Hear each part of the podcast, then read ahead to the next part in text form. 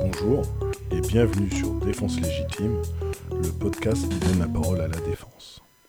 Ce nouvel épisode sera consacré à l'avocat pénaliste, ce technicien de la défense pénale qui, de tous ses confrères, est celui qui attire le plus l'attention, que ce soit celle des médias ou celle de la population. Mais il ne s'agit pas de déformer mes propos, car il est évident que la profession d'avocat ne saurait se restreindre à l'avocat pénaliste. En défense pénale, l'avocat est souvent considéré comme l'empêcheur de tourner en rond. J'en veux pour exemple la réaction des fonctionnaires de police et de gendarmerie lorsqu'à partir de la fin du premier semestre de l'année 2011, l'avocat est intervenu lors des auditions de garde à vue de son client. Il a alors, à tort, été considéré comme celui qui ralentirait les procédures. Rares sont les professionnels du droit ou d'autres matières qui font l'objet de critiques lorsqu'ils exercent leur activité professionnelle. Or, pour de nombreuses personnes, lorsqu'un avocat pénaliste exerce son métier, c'est nécessairement une atteinte aux intérêts de la société, de la victime, voire une atteinte aux principes démocratiques. Et pourtant. Par exemple, lorsqu'un avocat soulève l'irrégularité, voire la nullité d'un acte, et que cela a pour conséquence d'anéantir toute la procédure, et donc dans certains cas de permettre à son client de retrouver la liberté, de nombreuses voix n'hésitent pas à crier au scandale, voire à vilipender l'avocat pénaliste. Mais l'avocat pénaliste, objet de nombreux fantasmes, continue à susciter des vocations. Et je ne parle pas des anciens ministres ou députés, car lorsqu'ils décident de revêtir la robe, dans l'hypothèse où il viendra à la porter un jour, c'est plutôt pour intégrer un cabinet d'affaires, plutôt que pour défendre les intérêts des particuliers. Non, je fais ici référence aux étudiantes et aux étudiants qui, chaque année, sur les bancs de la fac de droit, rêvent de porter la robe d'avocat pour exercer en droit pénal. J'ai donc décidé d'aller à la rencontre de cette jeunesse afin de comprendre ce qui la fascinait, la motivait dans cette profession qui est loin d'avoir que des avantages. Je vous propose donc d'écouter une partie de l'entretien que j'ai eu le plaisir d'avoir avec Romuald Costa, étudiant qui prépare cette année, au sein de l'Université de Paris-Nanterre, l'examen d'entrée à l'école d'avocat. Il nous explique ses motivations à devenir la voix de ceux qui n'en ont pas. Romuald, bienvenue euh, sur le podcast Défense légitime, le podcast qui donne la parole à la défense. Mais aujourd'hui, il me semblait plus juste de donner la parole à cette jeunesse que tu représentes, toi qui, étudiant en droit, souhaite devenir avocat et plus précisément avocat pénaliste. Merci Grégory pour cette invitation. Euh, je, souhaite devenir avocat euh, pénaliste. Ça serait un peu une phrase bateau de le dire ainsi, mais depuis tout petit. Quand je dis depuis tout petit, cela remonte au collège. En effet, dès mes premières années de collège, donc dès la sixième, j'ai été élu délégué de classe, comme il y en a dans toutes les classes de collège pour euh, représenter les, les élèves de ma classe. J'ai commencé donc à être délégué de classe en sixième et ce jusqu'en troisième. Et en quatrième et en troisième, j'ai même été délégué du collège, c'est-à-dire que je participais à tous les conseils de discipline du collège et à toutes les autres réunions qui, qui euh, permettaient de prendre certaines décisions pour le collège. L'idée de- de- d'être délégué de classe m'a plu car je pouvais aider les gens, et notamment mes camarades avec qui j'avais certains liens. Donc très rapidement, j'ai aimé cette idée de me rendre utile et d'être comme un porte-parole de ces élèves, de mes camarades avec qui j'étais tous les jours en classe. J'ai- J'aime l'idée de pouvoir venir en aide aux gens, j'aime l'idée de pouvoir représenter les gens et surtout j'aime l'idée de pouvoir euh, dire et exprimer l'opinion de certaines personnes qui ne- n'osent pas le dire, qui ne savent pas le dire ou qui sont tout simplement bloquées à l'idée de s'exprimer. Alors là, tu m'expliques euh, la raison pour laquelle tu as souhaité être la voix de ceux qui n'en ont pas, de porter la parole de ceux qu'on n'écoute pas, mais plus précisément, pourquoi dans cette profession d'avocat, tu es attiré par celle d'avocat pénaliste? L'humain, l'humain dans toutes ses formes. C'est-à-dire que dans les différents droits évoqués, différents domaines de droit évoqués, il y a de l'humain. Que ce soit en droit de la famille, que ce soit en droit social, il y a de l'humain. Mais voir l'envers du décor et surtout voir l'envers de l'humain, voir l'humain dans toutes ses facettes, dans les bons côtés ou dans les mauvais, de faire avec les faiblesses des gens et aussi avec leurs forces, de se rendre compte que la personne qu'on est aujourd'hui, on ne sera peut-être pas la même personne demain, que nos idées d'aujourd'hui ne seront peut-être pas les mêmes demain, que le parcours d'une vie fait et construit une personne telle qu'elle est et peut la pousser à prendre des décisions, bonnes ou mauvaises, à faire des choix, bons ou mauvais, et parfois à agir d'une mauvaise façon. Est-ce que tu n'as pas peur que là, en t'écoutant, a l'impression que tu fantasmes un peu la profession d'avocat pénaliste. Tu vois l'avocat pénaliste comme celui qui va défendre la veuve et l'orphelin, ou peut-être parfois le meurtrier, hein, qui sait. Mais pour toi, est-ce que être avocat pénaliste, c'est un fantasme ou c'est plutôt un besoin, un besoin pour la société? Ça peut être un fantasme pour beaucoup de personnes, dans le sens où beaucoup de, gens se disent que l'avocat, du moins quand il est en défense, euh, n'est pas utile, ou du moins a le mauvais rôle.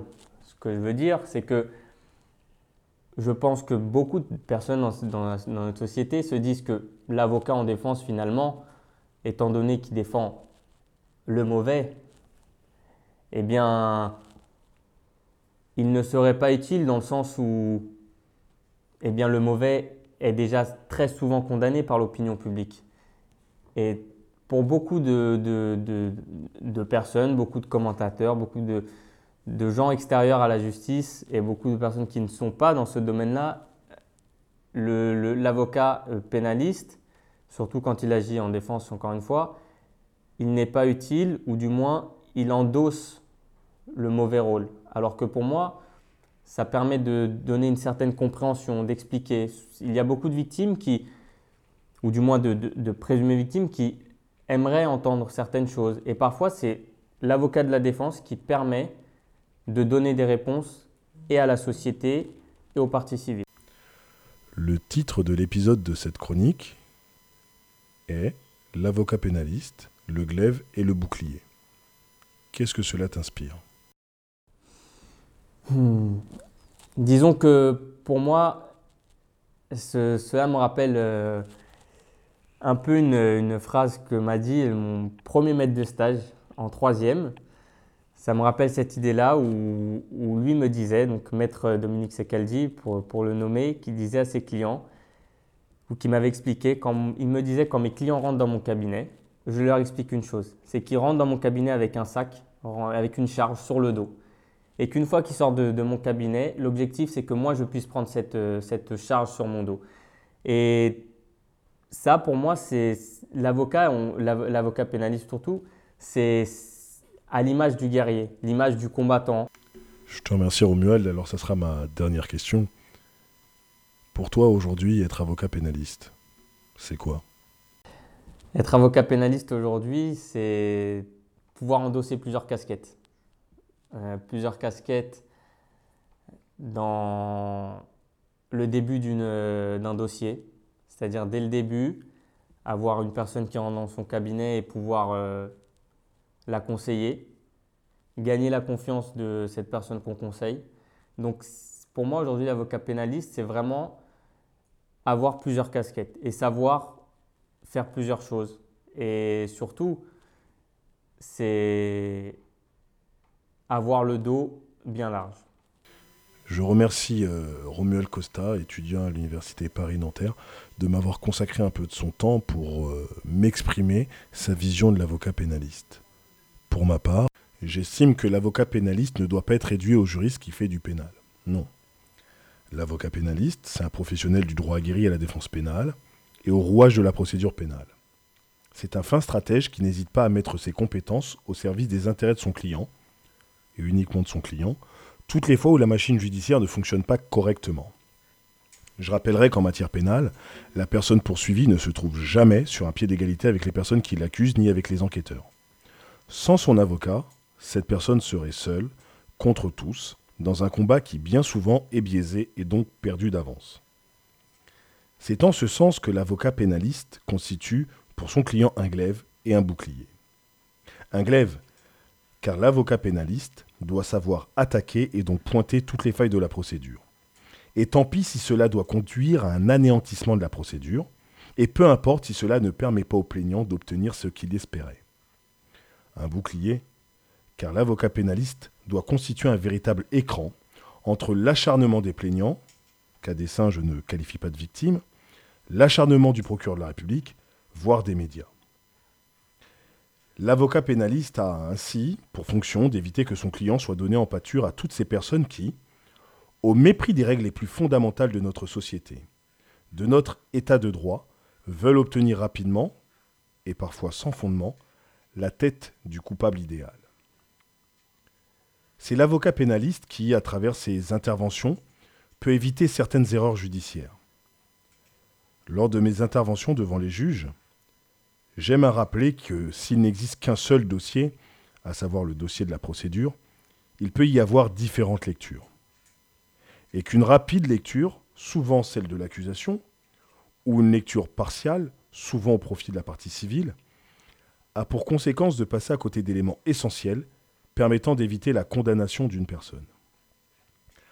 À l'instar d'un médecin qui soigne un malade et non pas la maladie, l'avocat pénaliste défend une personne et non pas un délit ou un crime. J'aime à rappeler que défendre, ce n'est ni excuser, ni légitimer, mais donner la position, la vision d'une personne à qui l'on reproche des faits. À la fin de l'année 2019, et afin d'exprimer le fait qu'ils désapprouvaient le projet de réforme sur les, retraites, les avocats se sont mis en grève. Ainsi, à contre-coeur, nous ne participions plus à des missions essentielles telles que la défense pénale d'urgence, à savoir la défense des personnes placées en garde à vue ou jugées en comparution immédiate. Lors d'un échange informel, une greffière du tribunal correctionnel de Nanterre n'a pas manqué de me dire Sans les avocats, cela va quand même beaucoup plus vite. Je précise d'ores et déjà que, bien heureusement, cette observation n'est pas partagée par la grande majorité des greffières et des greffiers que je côtoie au quotidien dans le cadre de mon activité. J'en déduisais donc de l'intervention de cette greffière que, sans les avocats pénalistes, la justice pénale était de meilleure qualité. Cette position, partagée sans, aucun doute par tous les États totalitaires, témoigne de la méconnaissance de l'importance de l'avocat pénaliste. Si ce n'est l'avocat pénaliste, qui soulèvera l'irrégularité de la procédure? Et notamment la violation des droits de la personne poursuivie qui, j'aime à le rappeler, est présumée innocente. Il se peut que certains d'entre vous estiment que la fin justifie les moyens et qu'il ne faudrait pas s'arrêter à une irrégularité pour annuler la procédure. Une telle position n'est pas, à mon sens, digne d'un état de droit. Je conclurai cet épisode en vous parlant de Guillaume, lors de son interpellation, Guillaume est retrouvé en possession d'une matière brunâtre qui s'apparenterait à de la résine de cannabis. Mais il précisera qu'il ne s'agit pas de produits stupéfiants. Guillaume est néanmoins placé en garde à vue, sans que les agents de police ne lui notifient ses droits. Guillaume ne bénéficiera donc ni de l'assistance d'un médecin, ni de celle d'un avocat. En son absence, cette matière brunâtre sera pesée et analysée positivement comme étant un produit stupéfiant. Cette matière sera ensuite détruite, sans qu'à aucun moment Guillaume n'ait été en mesure de constater la réalité du test effectué. Convoqué devant le tribunal correctionnel, Guillaume m'a alors demandé de l'assister. Lors de l'audience devant ce tribunal, j'ai ainsi pu soulever la nullité de la procédure, au regard notamment de la violation des droits de Guillaume, et du fait que ni la pesée, ni l'analyse de la matière brunâtre n'avaient été réalisées de manière contradictoire, c'est-à-dire en la présence de Guillaume. Le procureur de la République présent à l'audience m'a soutenu dans ma demande, et le tribunal a accueilli ma demande en nullité. Qui oserait me soutenir que défendre une personne comme Guillaume, dont les droits avaient été violés par la police dans le cadre d'une procédure irrégulière, n'est pas légitime